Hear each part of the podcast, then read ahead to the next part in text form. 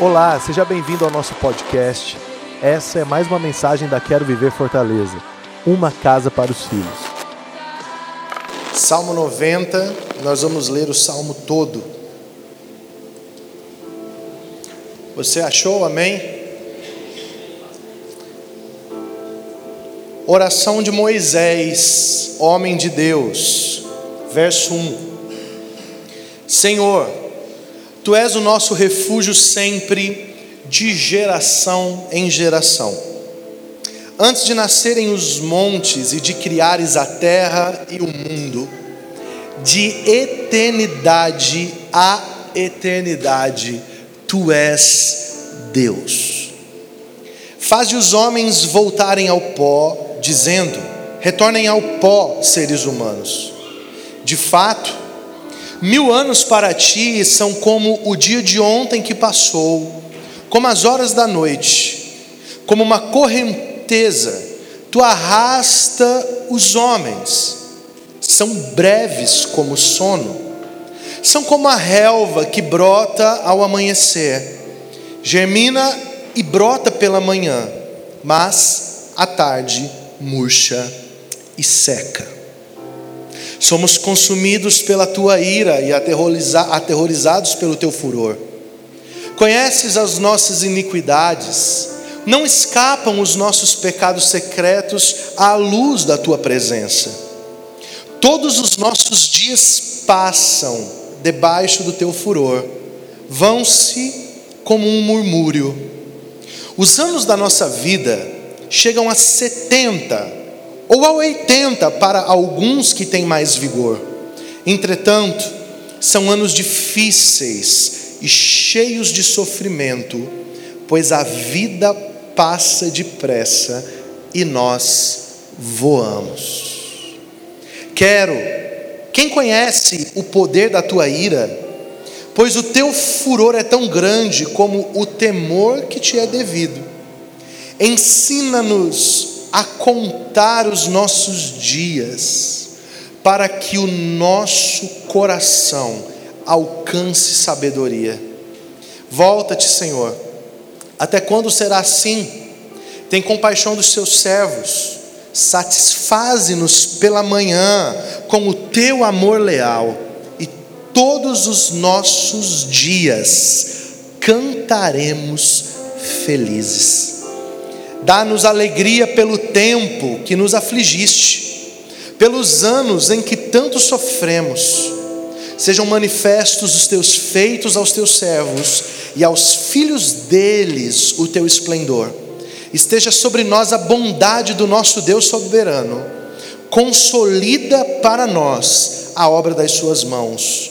Consolida a obra de nossas mãos. Amém. Amém? Olhe para cá, por favor. Quando nós lemos esse texto, obviamente que salta aos nossos olhos um assunto central. Moisés está tomado por um sentimento de avaliação, ele está aquilatando a qualidade de vida que nós temos no tempo em que vivemos.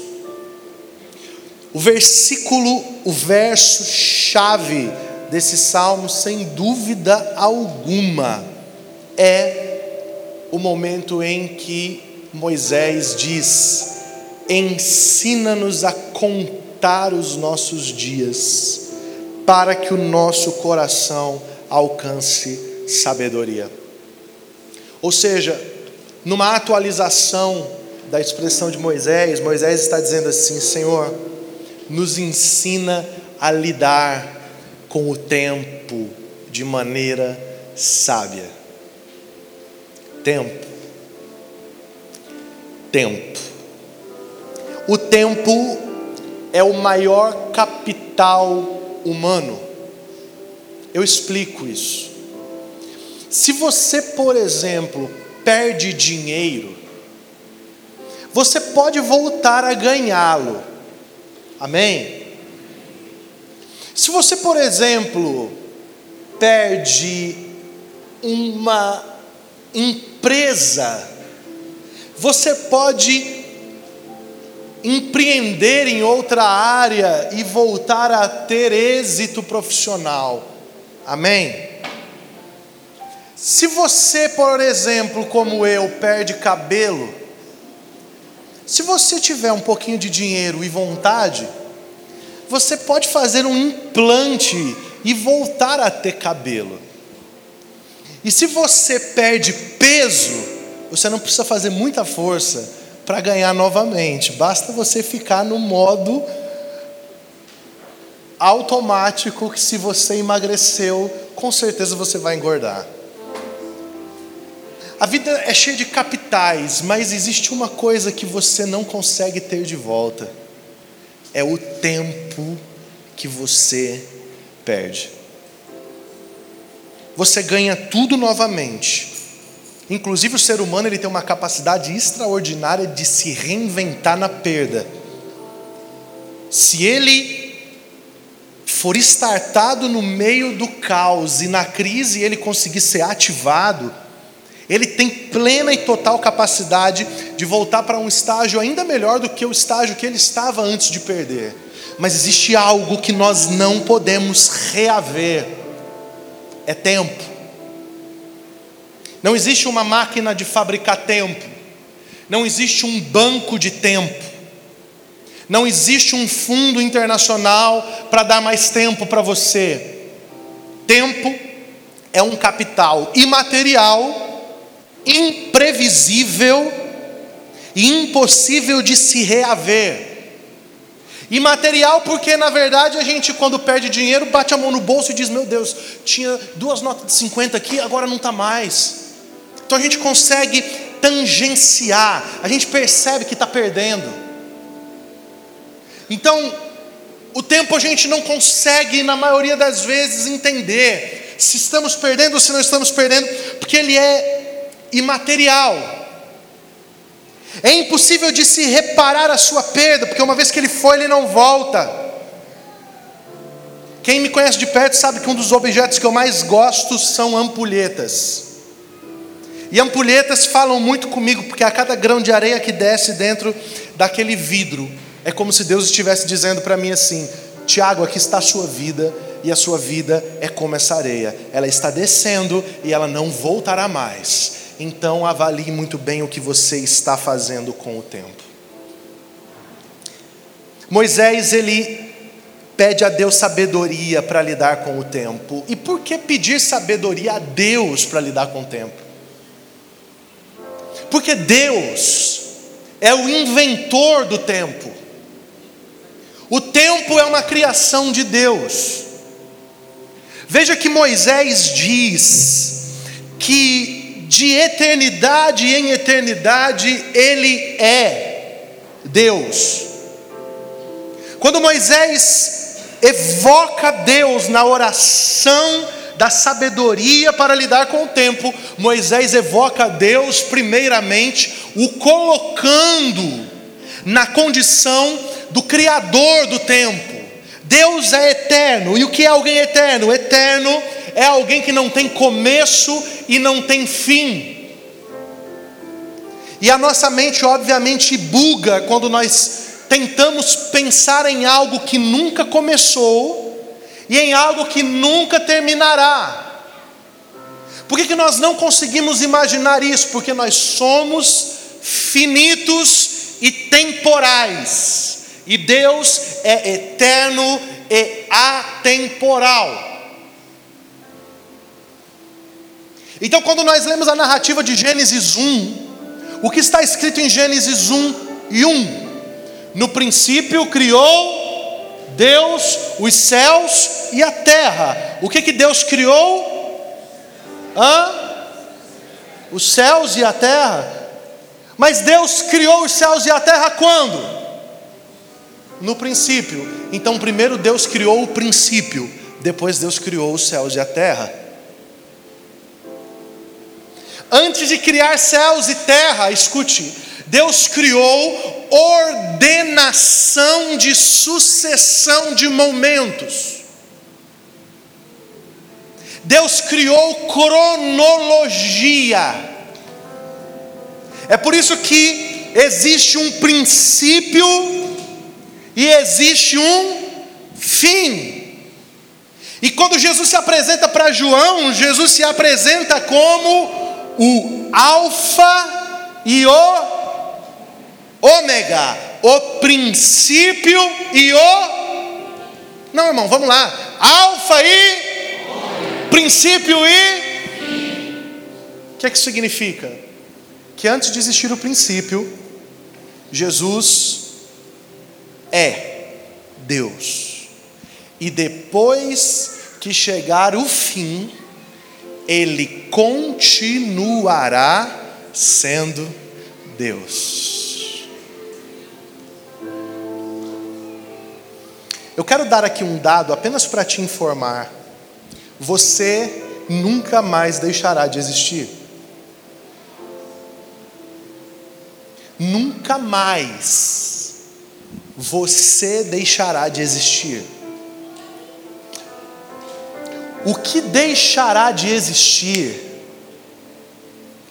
é o veículo que o seu espírito utiliza para se mover entre o início da sua vida nesta era e o fim da sua vida nesta era. Mas o ruach, o sopro de Deus, o zoe, a vida que procede de Deus e que é soprada dentro do corpo humano, nunca deixa de existir. Por quê? Porque o corpo volta para o pó e o espírito volta para Deus que o deu. Então o corpo é mortal e finito, o espírito é imortal e infinito. Portanto, pode se alegrar você nunca mais deixará de existir. Agora se alegre nisso, que o seu espírito está salvo na cruz de Jesus e no penhor da sua obra, portanto você existirá eternamente com Deus. Mas nós não deixaremos mais de existir. Ou existiremos eternamente no céu, ou existiremos eternamente no inferno, mas que existiremos eternamente, existiremos. Aproveitando o ensejo, a título de introdução, você já pensou no conceito de eternidade? Às vezes eu leio em alguns carros, escrito assim, um adesivo. Você já parou para pensar onde você passará a eternidade? Quem já viu esse adesivo? Esse adesivo está totalmente errado. Porque a eternidade não passa. Não tem fim. Então eu vou explicar para você com uma ilustração o conceito de eternidade. Imagine que pegou fogo em todos os prédios da orla de Fortaleza e o fogo entrou pelo Meireles e pela Aldeota e ele está consumindo toda a cidade. Então, um beija-flor resolve fazer um trabalho muito nobre. Ele resolve ir no mar, encher o bico de água e vir e derramar água sobre o incêndio. Então o beija-flor vai pegar água no mar, vem e derrama água para tentar apagar o incêndio. Só que a cada vez que o beija-flor tira um bico dele de água do mar e joga sobre o incêndio, se cria uma enorme tempestade e derrama litros e litros de água no mar. Sabe o que é a eternidade? Eternidade é o tempo que o beija-flor vai levar para apagar esse incêndio. Ou seja, ele nunca vai conseguir apagar esse incêndio. Porque o que é eternidade? Eternidade é um eterno hoje. Eternidade é um presente sem fim. A eternidade ela não tem dia e nem noite. Veja que na Nova Jerusalém não tem sol e nem lua. Por quê? Porque nós estaremos no estado eterno, ou seja, as coisas não acabam mais. E elas também não começam mais. Nós entramos na dinâmica de existência de Deus. Então olha para cá, a gente pensa em passado, presente e futuro, sim ou não?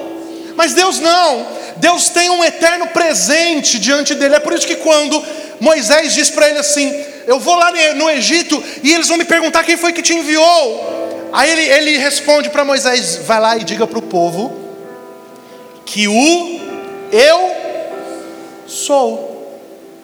O que sou está te enviando. Ou seja, eu não era e nem serei. Eu sou. E sou o mesmo hoje, o mesmo de ontem e o mesmo de eternamente. Eu sou o Senhor, o vosso Deus, que não muda. Então eu quero te dar uma palavra de consolo ainda na introdução da minha mensagem. Aquiete o seu coração, porque quando Deus olha no presente eterno, Deus vê você. E Deus não vê o você de hoje. Deus vê você trabalhado, edificado e construído à estatura de Jesus Cristo pelo Espírito Santo, no que naquilo para nós é futuro, mas para Jesus é uma obra realizada, pronta e consumada. Por isso que na cruz Jesus diz assim: Tetelestai, está feito, não é eu farei, já está consumado. Quando Deus olha no futuro, quem ele vê? Ele vê um Tiago pronto a imagem de Cristo, maduro, glorificado, salvo e edificado nas regiões celestiais. Esse é o meu futuro mas para Deus é um presente. É por isso que Deus não desanima de me amar, porque Ele já sabe em que eu vou me tornar.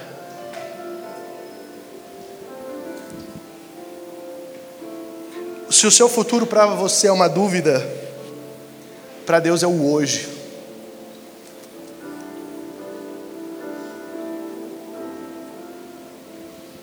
Doideira, né? Andar assim, um, isso que é isso, Jesus?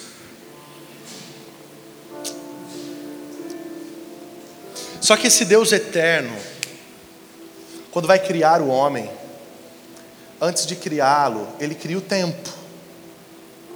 Ele cria as sucessões de momentos. Se você ler o relato da criação, você vai descobrir que o sol e a lua são criados só no quarto dia. Até o quarto dia, não existe referência de dia e noite. A criação ela é fásica.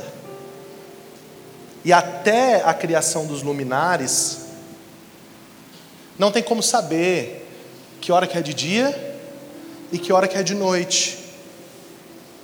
Só que no quarto dia Deus cria os luminares, e no sexto dia Deus cria o homem.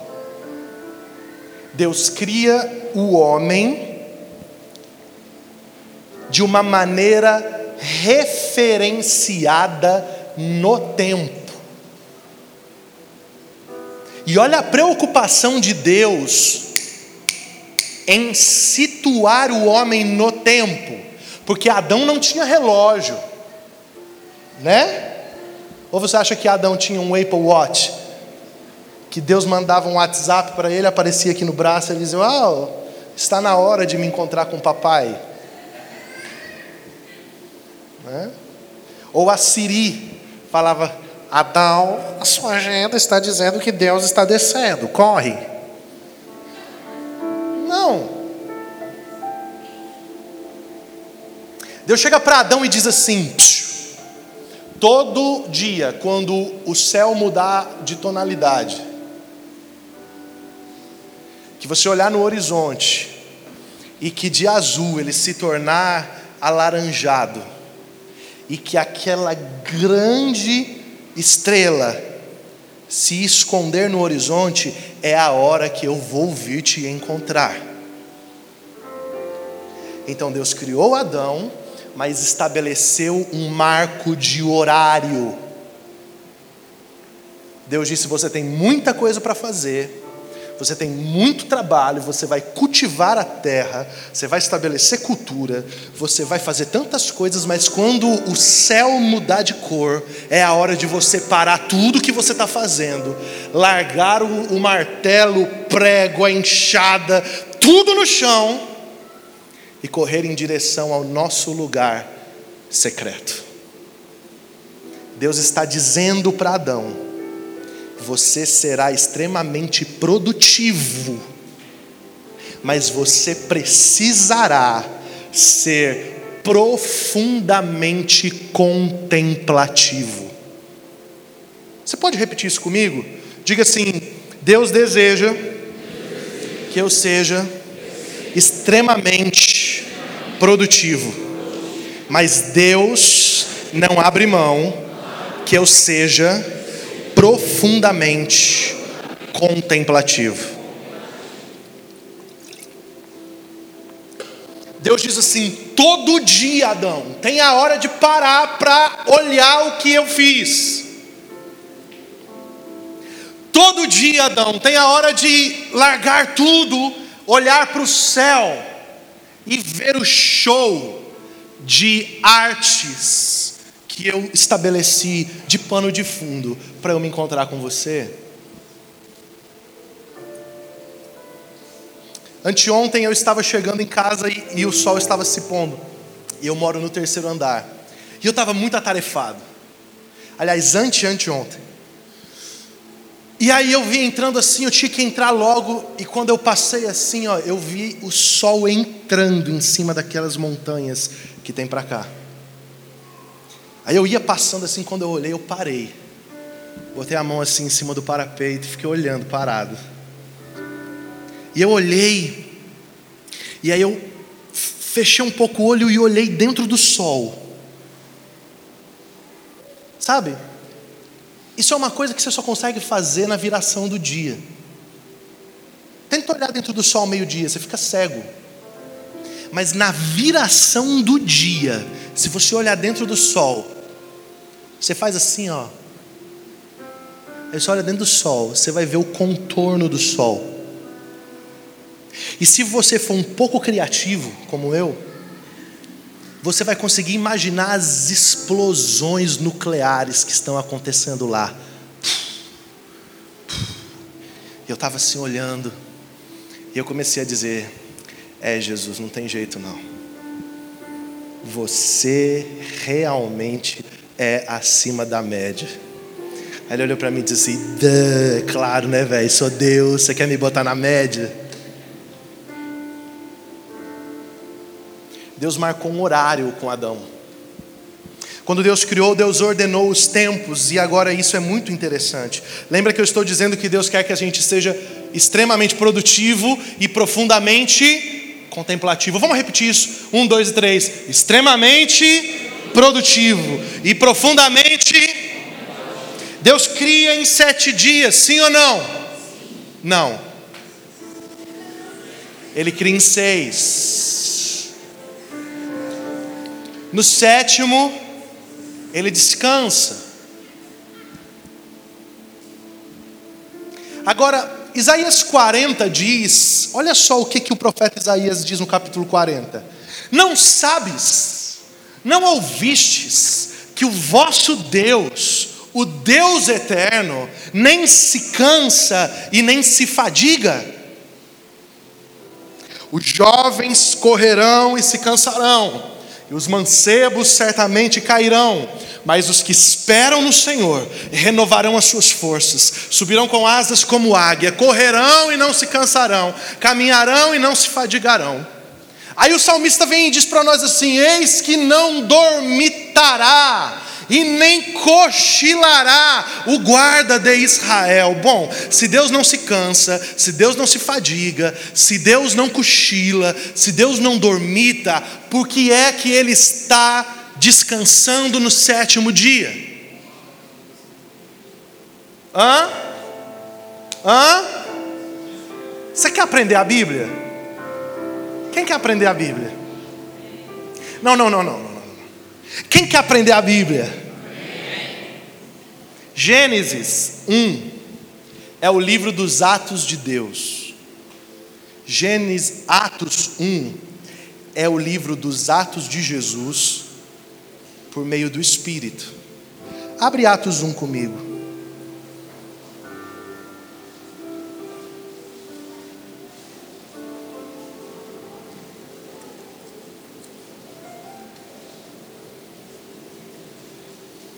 Atos 1 e 1. O que está escrito em Gênesis 1 e 1? No princípio criou Deus os céus e a. Então, Atos 1, Gênesis 1 e 1 é o epígrafe, é, a, é, é, a, é, o título do livro de Gênesis. Atos, Gênesis 1 e 1, o texto está dizendo que Gênesis é o livro do começo, da origem. Agora, Atos 1 e 1, eu quero que você leia bem alto. Atos 1 e 1. Tem como ler? Alguém? Eu leio então, está todo mundo com, com vergonha de ler? Eu vou ler. Olha só o que Lucas começa dizendo.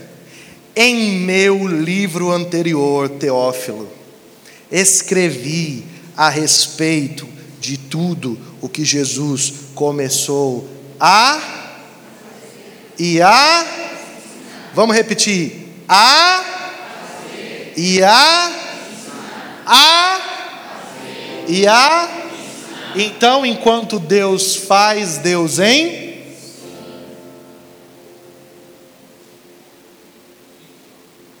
Então Deus está criando.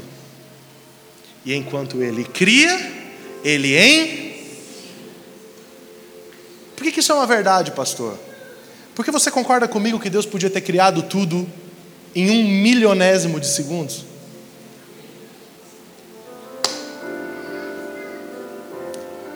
Bastava ele idealizar tudo o que existe e fazer assim, ó. Inclusive, se Deus quisesse, Ele já criaria toda a criação e já deixava a gente estacionado já no século 21. Já de smartphone e tudo. Porque tudo isso saiu da cabeça dele. Ah, amém? Sabe qual foi o primeiro smartphone que existiu? Quem teve o primeiro smartphone da história foi Moisés. Foi. Era uma tábua que foi escrita pelo dedo de Deus. Deus abriu o bloco de notas e escreveu com o dedo, touch. É, touch, touch screen. Deus veio, ó, toma Moisés, escrita pelo meu dedo. Eu passei o dedo. Steve Jobs só leu a Bíblia e falou: Ah, se Deus escreveu com o dedo, a gente também pode. Mas escuta aqui. Então diga: Deus começa a fazer, e enquanto faz, Ele em então o que, ele está ensinando sobre tempo? Um, ele está ensinando que a gente não precisa fazer tudo que nós podemos fazer em um dia.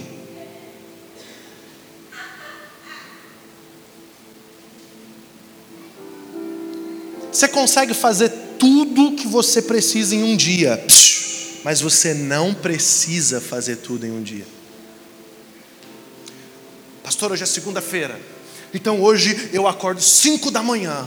Eu preciso limpar a casa e eu consigo. Depois eu preciso trocar as crianças e eu consigo. Depois eu preciso deixar no colégio e eu consigo. Depois eu preciso e eu consigo. Eu preciso e eu consigo. E eu preciso e eu consigo. E quando chega no final do dia você olha e diz assim: Mas eu tinha que ter orado.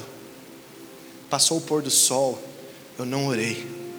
Eu também precisava ter lido pelo menos um capítulo da Bíblia passou, não dava tempo porque eu estava limpando a casa naquela hora. Mas, mas também eu precisava ter dado uma ligadinha para minha mãe, mas também não dava tempo, porque naquela hora eu tive que mudar aquele armário de lugar. A minha pergunta para você é: por que, que você não fez em sete dias e deixou um para descansar? Hein? Você precisa mesmo fazer tudo isso em um dia? Ou você já se viciou nisso? Uma das coisas que eu mais escuto das pessoas é: eu não tenho tempo. E a resposta que me vem é: todos temos 24 horas por dia. Eu tenho descoberto que as pessoas que conseguem fazer mais coisas em 24 horas por dia são as pessoas mais ocupadas. Porque as pessoas mais ocupadas precisam ser as mais planejadas. Eu consigo hoje descobrir que eu sempre tenho um tempo sobrando, desde que eu consiga dar o tempo devido para cada coisa.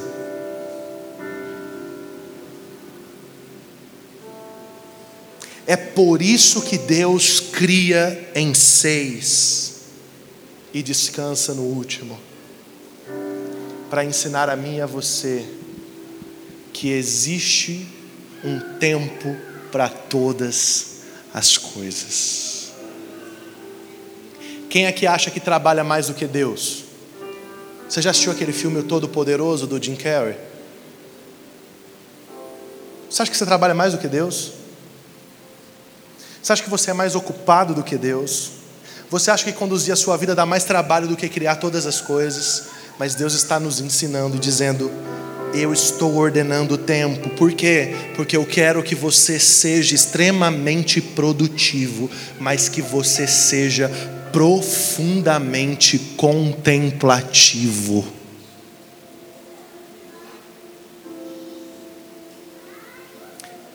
Um dos princípios mais lindos que nós vimos em Israel foi o Shabbat Shalom.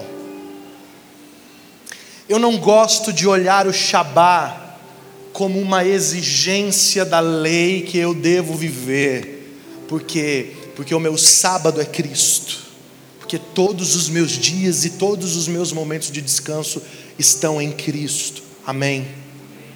Só que, queridos, é impagável ver aquelas famílias com aquelas crianças lindas, todas de vestido rodado, se reunindo em um dia inteiro, festejando, se confraternizando, fazendo suas orações, lendo a Torá, estabelecendo cultura para os seus filhos e para os seus netos. Você olha uma cidade toda fechada, mas a cidade não está fechada, porque nós estamos dedicando tempo para a bebedice, para a glutonaria, para a ociosidade, não. A cidade está fechada porque nós trouxemos Deus para esse dia. Então Deus está conosco à mesa. Elohim está na nossa comunhão com a nossa família. E a Vé está sentado à beira do caminho enquanto eu leio a Torá para os meus filhos. É o dia do Senhor, é o dia dedicado a Ele, é o dia em que eu paro tudo para viver tempo de qualidade com Ele e tempo de qualidade com a minha família? Responda para você mesmo. Há quanto tempo você não tem um Shabá? Há quanto tempo você não consegue parar? E quando eu digo parar, eu digo parar intencionalmente. Desligar os seus aparelhos de celular e ter tempo com o seu Criador e com a sua família. Isso é estranhíssimo para nós, porque nós somos da cultura de trabalhar de domingo a domingo, workaholic. A gente virou viciado em trabalho. E o desejo de Deus nunca foi esse. O desejo de Deus é que nós sejamos extremamente produtivos e profundamente contemplativos. Eu tenho convivido com pessoas que dizem assim: eu não tenho tempo nem para respirar, mas eu não consigo ver os frutos dessa falta de tempo. Eu não consigo. Você não tem tempo ou você não está conseguindo gerenciar o seu tempo com sabedoria. Tem uma frase de um escritor português chamado José Saramago, que para mim ela, ela, ela transiciona tudo que eu estou falando de maneira muito, muito, muito concisa e sucinta. Olha o que ele diz: ele diz assim, não tenhamos pressa mas não percamos tempo. Não tenhamos pressa, mas não percamos tempo. José Saramago está nos convidando para uma vida de equilíbrio e de gestão do nosso tempo. Eu quero aplicar essa palavra para você de maneira rápida mas antes eu quero cravar uma estaca aqui hoje. De tudo que você deve se preocupar em aprender na sua vida, gerenciar o seu tempo deve ser a principal coisa.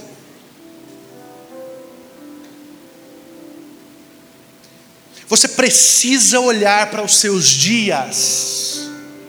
Quando quando Moisés está dizendo, Senhor, ensina-me a contar os meus dias. Sabe o que, é que Moisés está orando? Vou, vou contextualizar a oração de Moisés. Ensina-me a respeitar uma agenda pré-ordenada. Esse foi um dos grandes ganhos que eu tive no meu casamento, porque eu era um cara sem agenda. Eu era, sabe qual era a minha filosofia? A minha filosofia era a seguinte: a vida é curta, então eu não posso perder tempo. E aí, sabe o que, que, que, acontecia? Eu, eu, era, eu era o cara do Carpe Diem, aproveite o dia. Então eu queria viver tudo. Então, se eu estava deitado, eu, eu, eu queria rolar assim, ó.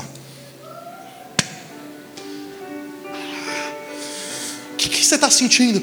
Eu estou deitado. Mas você não pode levantar. Eu disse: Não, vai que eu morro de pé. A vida é muito curta. Moisés disse que é só de 70 anos. É, eu quero experimentar isso aqui. Aí chegava assim uma torta de morango na minha frente com leite condensado e chocolate. Aí eu dizia assim: me dá um pedaço. Aí dava. Aí dizia: me dá outro. Aí dava. Agora me dê outro. Aí as pessoas olhavam e diziam: amor. Aí eu dizia assim: não sei, vai que eu morro amanhã.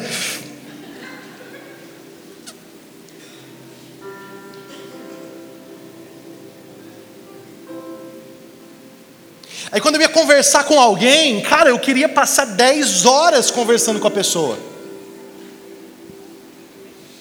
Porque eu ficava pensando assim, vai que ela morre ou eu morro. Tinha dias que a pobre estava deitada na cama, já estava assim, ó. Aí eu, amor, eu era a mulher da relação, né? Amor, oi. Se amor, fala comigo. Amor, eu tô cansada. Aí eu dizia, é, é. Quero ver se você acordar e eu não estiver aqui morto do teu lado. Era ou não era? Aproveita não, a vida é curta. Sabe que, que eu, sabe qual era o extremo que eu estava? Eu estava no extremo da da contemplação. Eu estava no extremo da preguiça, irmão. Porque o preguiçoso pensa que é contemplativo, mas não é não. É preguiçoso mesmo. É. Porque você sabe que o conceito de preguiça é muito diferente do que nós aprendemos. A gente acha que preguiça é o cara que não toma banho, o cara que não, não engoma roupa. É ou não é? O cara que não, não faz as atividades diárias dele. Não, não. Isso daí é ociosidade. Preguiça é mais profundo. Preguiça é quando eu abro mão de participar do processo construtivo e produtivo da criação. Eu me furto da vida. É por isso que quando, quando o, o Salomão vai falar de preguiça, ele diz assim: o preguiçoso vai ter com as Formigas, por quê? Porque as formigas, elas têm uma ordenação de tempo. Elas trabalham no verão, armazenam para o inverno. Então o que ele está dizendo? Ele está dizendo, cara, ordena a tua agenda. Tem tempo para todas as coisas. Tem tempo de deitar e descansar, mas tem tempo de levantar e produzir, produzir ativamente, e produzir feliz, e produzir de maneira interessante para todos. Mas preguiçoso diz: Eu não vai que eu vou trabalhar e ter um ataque cardíaco. O preguiçoso, ele parte de um senso de dívida cósmica. Eu vou explicar isso para você. O preguiçoso, ele acha que as coisas têm que acontecer na vida dele porque o universo está em dívida com ele. Então, olha a conversa do preguiçoso. Você viu fulano? Trocou de carro. Também só pode estar roubando, né? Porque numa crise dessa, trocar de carro. Fulano de tal comprou casa, sabia. Também, tratando os funcionários dele daquele jeito, qualquer um troca de casa. Sabe por que essa conversa? Essa conversa é de quem está olhando para a criação, para o universo e para Deus e dizendo assim: vocês têm que fazer alguma coisa para mim enquanto eu estou deitado, pensando que sou contemplativo. Não, eu sou preguiçoso. E sabe o que, que o preguiçoso faz? O preguiçoso mata o tempo. Eu vou ler uma, uma, uma falinha para o preguiçoso. Aqui não tem nenhum preguiçoso nessa igreja. Nenhum. Só, só a minha esposa disse amém. Vou repetir, aqui não tem nenhum preguiçoso, ou seja, o que eu vou ler não é para você, tá bom? Isso é para você falar para alguém algum dia que você achar um preguiçoso na sua vida, tal, e você fala para ele. Olha o que Salomão diz para o preguiçoso, Eclesiastes 11: Quem observa o vento nunca semeará, e o que olha para as nuvens nunca cegará.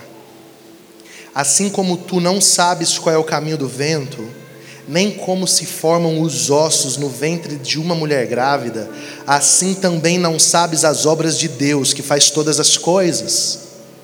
Agora, olha o que Deus vai dizer: pela manhã, semeia a tua semente, e à tarde, não retires a tua mão, porque tu não sabes qual prosperará, se esta ou se aquela, ou se ambas serão igualmente boas. Sabe o que, que, que Salomão está dizendo? Que assim como você não conhece como se faz uma criança no ventre de uma mãe, você não sabe por qual caminho Deus vai chegar na tua vida. Você não sabe qual é a porta que Deus vai abrir na tua vida. Você não sabe de que maneira Deus vai se mover na sua vida. Então, essa conversa crentesca, gospelesca, de, e aí irmão, você não está trabalhando? Não, estou esperando em Deus. Pois espera com a enxada na mão, cara. Está escrito aqui, ó. Você não sabe por qual caminho Deus vai vir. Qual é o fruto da tua mão? Não, eu estou aguardando Jesus falar. Enquanto Jesus não fala, lança a tua semente de manhã, não retira a tua mão de tarde, porque você não sabe se a grande palavra de Deus para a tua vida está dentro da semente que está na tua mão e que você está deixando guardada na gaveta, enquanto ela devia estar debaixo da terra.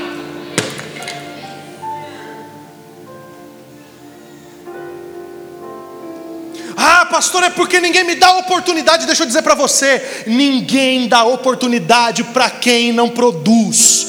Todas as pessoas que te darão grandes oportunidades vão olhar para as sementes que estão caindo da tua mão na terra. Deus chamou Pedro e João para ser pescador de homens, eles não estavam debaixo de nenhuma árvore, eles estavam voltando de uma noite inteira vazia. Jesus olhou e disse: Esses caras conseguem ir de novo pescar, depois de uma noite inteira sem peixe, eles vão saber suportar as frustrações, os embates e os desafios desafios de ser meus discípulos. Jesus nunca chamou nenhum desocupado.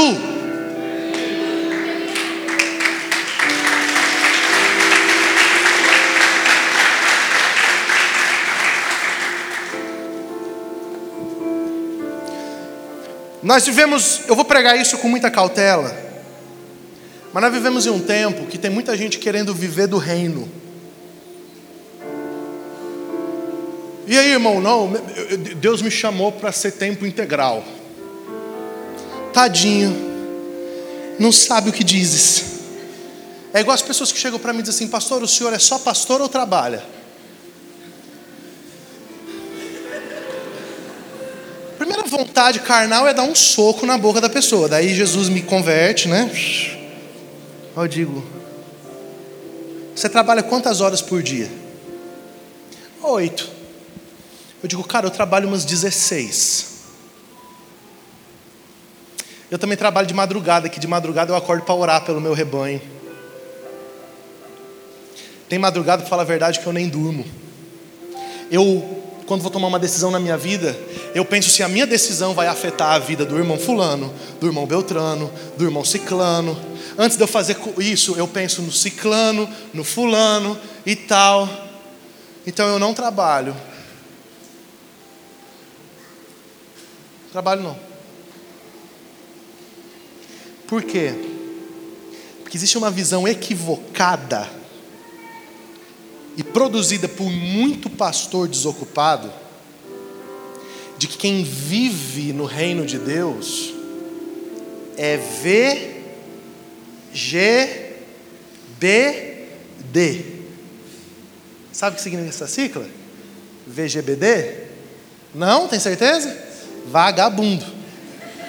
O teu LGBT, agora a gente tem o VGBT. VGBD. É. Fulano, você só. Você, cara, você quer ver eu ficar mordido é com essa conversa.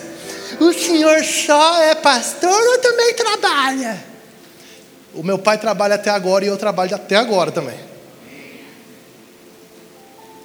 Tanto que hoje você vai para casa dormir e eu vou para casa melhorar essa mensagem para pregar de noite. Está entendendo? Mas aí todo mundo, pastor, o que, que foi, irmão? Estou querendo viver do reino. Eu digo, você faz o quê? Por enquanto só contemplo as maravilhas de Deus.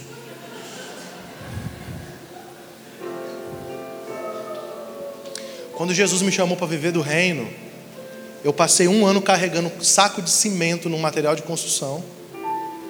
Depois eu trabalhava de segunda a sábado até as 23 horas numa universidade.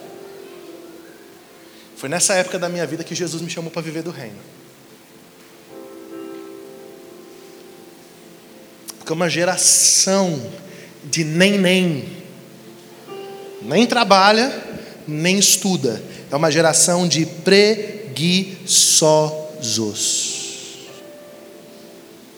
travestidos de contemplativos.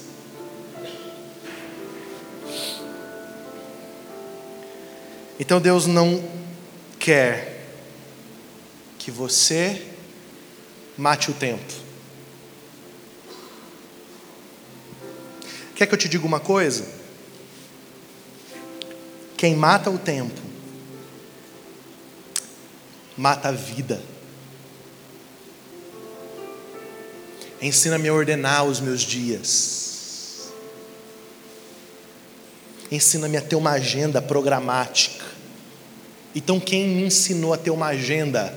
A minha esposa. E foi difícil o discipulado, porque era assim. Eu vou, vou contar para vocês.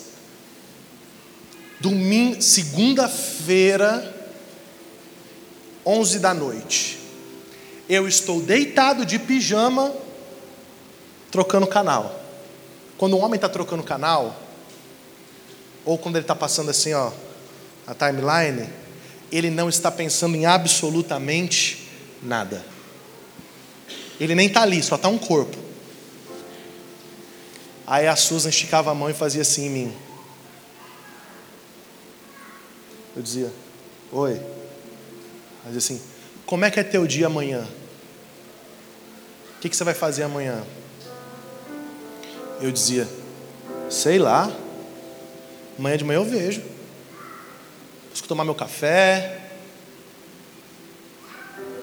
Só que entenda assim, ó. Se eu for ver o que eu vou fazer no dia seguinte, amanhã de manhã, depois que eu tomar café, eu já não tenho hora para acordar. E quem não tem hora para acordar, consequentemente não tem hora para dormir. E quem não tem hora para dormir, consequentemente não tem hora para comer. E quem não tem hora para comer, consequentemente não tem hora para fazer atividade física. E quem não tem tempo para si cuidar, consequentemente não tem tempo para ter tempo com Deus. E quem não tem tempo para ter tempo com Deus, não tem equilíbrio para nenhuma área da sua vida.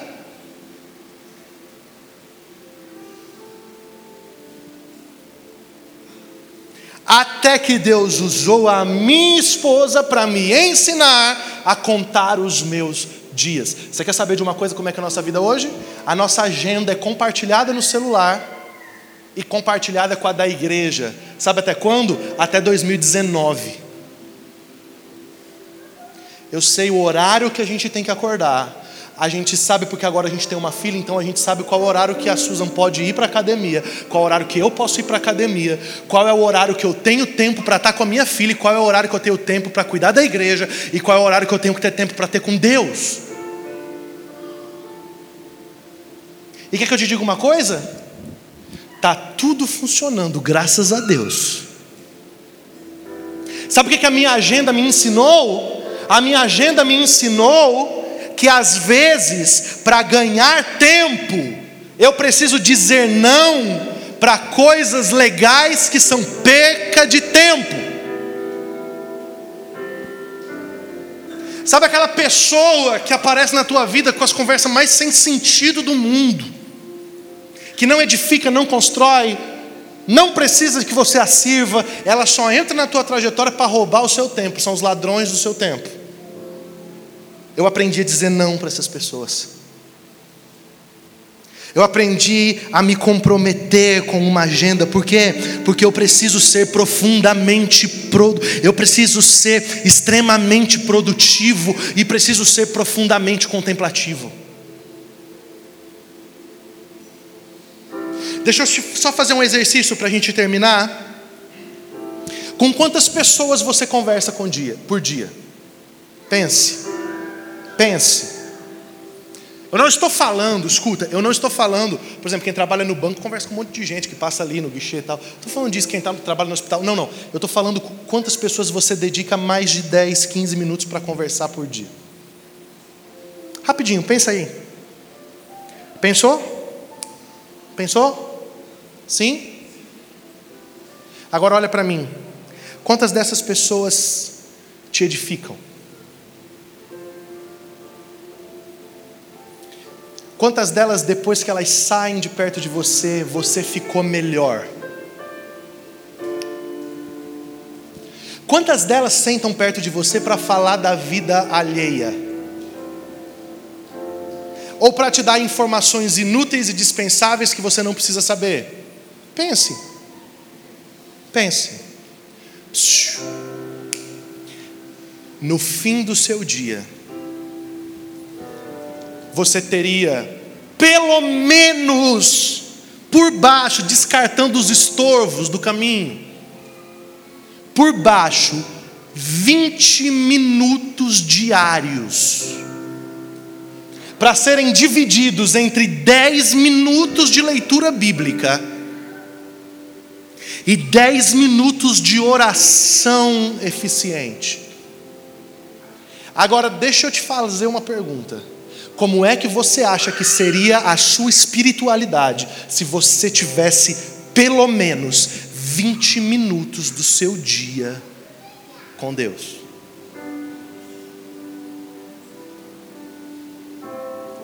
Eu vou dizer para você, em 10 minutos você lê, no mínimo, três capítulos da Bíblia.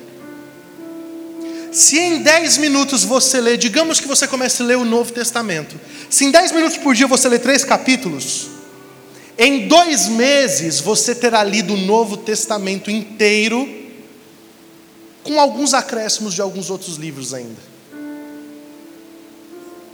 Responda para si mesmo: quantas vezes você já leu o Novo Testamento?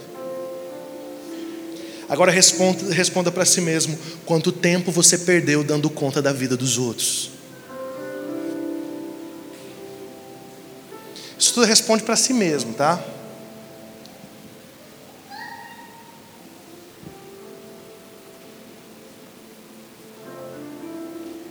Nós vivemos sempre nesse binômio ativismo, que foi o que os meninos pregaram aqui, ou preguiça. Você não acha que tem um meio do caminho?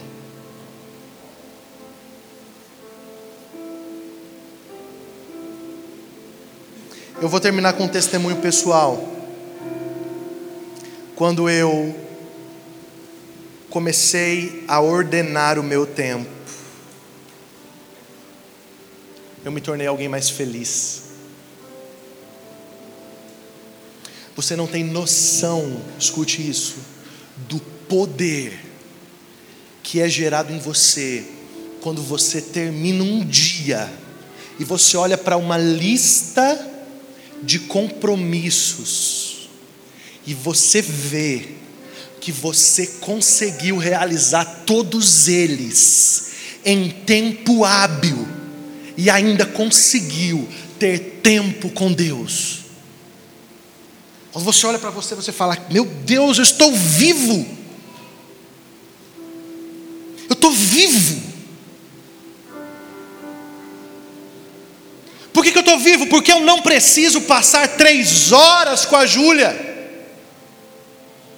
Até porque eu não posso passar três horas seguidas com a Júlia mas durante um dia inteiro eu posso repartir essas três horas em momentos estratégicos e organizados, nos quais eu dedicarei amor e afeto para minha filha e aliviarei o peso do trabalho da minha esposa, ou seja, a minha agenda se tornou duplamente produtiva. Eu ouço pessoas dizendo assim: eu gostaria de ter tempo para ler a Bíblia. Eu nunca tive tempo para ler a Bíblia, nem quando eu estava no IBAD. Como, pastor? É, por quê? Porque eu acordava seis da manhã, arrumava minha cama, tomava café, ia para o culto de capela, aí ia para a aula, chegava na aula e estudava teologia, eu não lia Bíblia. Diferente. Aí ia para o almoço, terminava o almoço e ia lavar panela.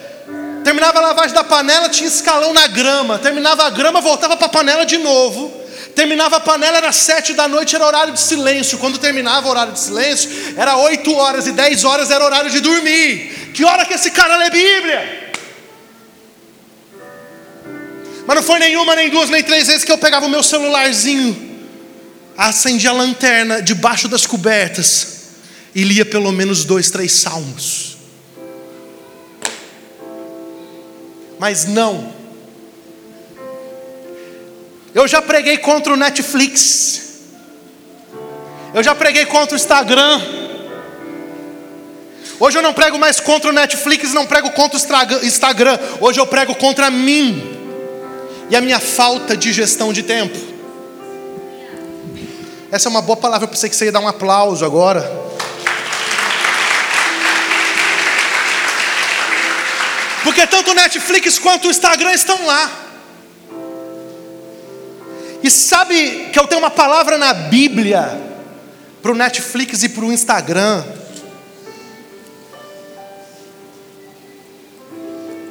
Essa, essa aí, se o Willer tivesse aqui, ele ia amar. Eu tenho uma palavra até para o videogame, você que gosta. Nas... Ia ter gente aqui pulando de alegria com o que eu vou ler aqui agora.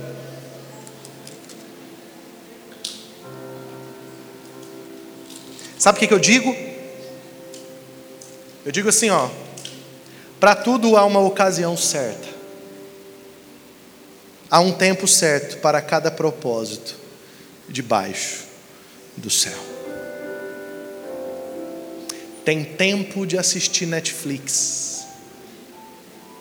Agora, irmão, não dá para fazer igual eu fazia. Que eu assistia um episódio, eu dizia só mais um. Assistia o segundo e dizia só mais um. E o terceiro, só mais um. E o quarto, só mais um. E o quinto, só mais um. Está se identificando, né, irmã? Olha lá, está rindo porque é, tá pegando ela ali. E o sexto, só mais um. E quando eu dizia, eu dizia: Meu Deus do céu, passou a madrugada inteira, agora eu estou morto no dia seguinte. Fala, Deus.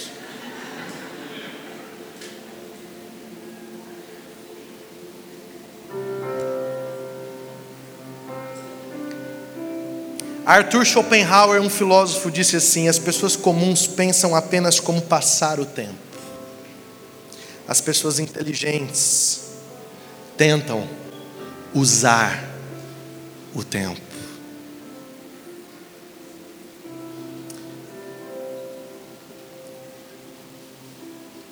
Se você recebesse de Deus hoje uma mensagem dizendo para você que, só, que você só tem 24 horas. Como é que é a tua segunda-feira?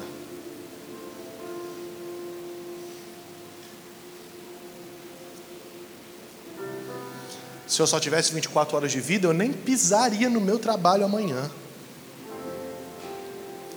Aí sabe o que, que ia acontecer? Na terça, no teu velório, estaria lá o teu gerente olhando para o teu filho e dizendo assim: teu pai é um irresponsável, faltou ao trabalho e nem avisou.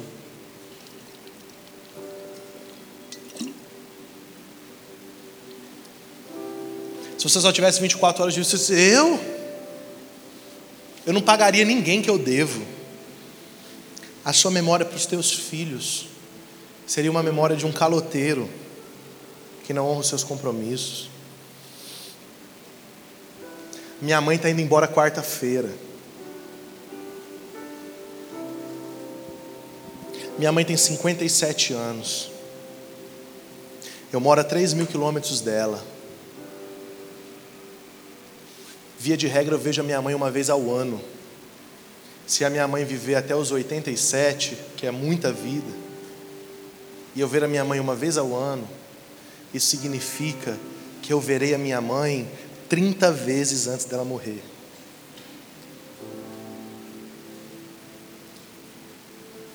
Fosse em outras épocas da minha vida, eu estaria assim: oh meu Deus, está tudo errado na minha vida. Está tudo errado na minha vida, eu preciso ficar com a minha mãe, ela vai morrer. Sim, ela vai. Quem garante que eu não vou primeiro?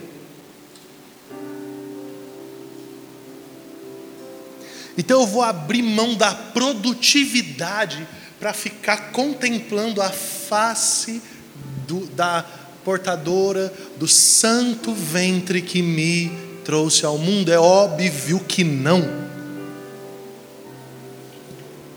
Sabe por quê? Porque eu tenho plena certeza que a minha mãe é muito mais feliz me vendo feliz, frutífero, cheio de realizações, do que se eu tivesse na barra da saia dela um preguiçoso, inútil, sem propósito sem sentido.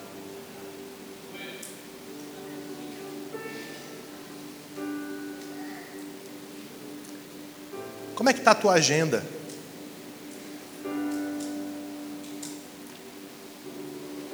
Nem preguiçosos e nem ativistas extremamente produtivos e profundamente contemplativos. Amém.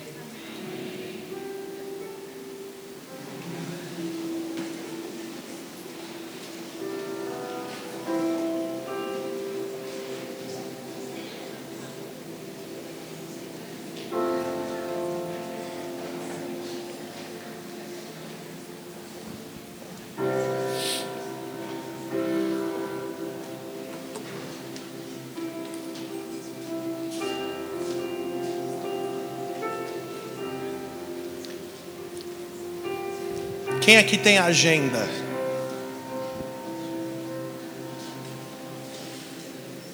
Escuta. Amanhã ou hoje, se você já é da era digital, se você é millennial ou milenial, pega teu smartphone, cara, faz uma agenda, pelo amor de Deus. Acorda uma hora antes.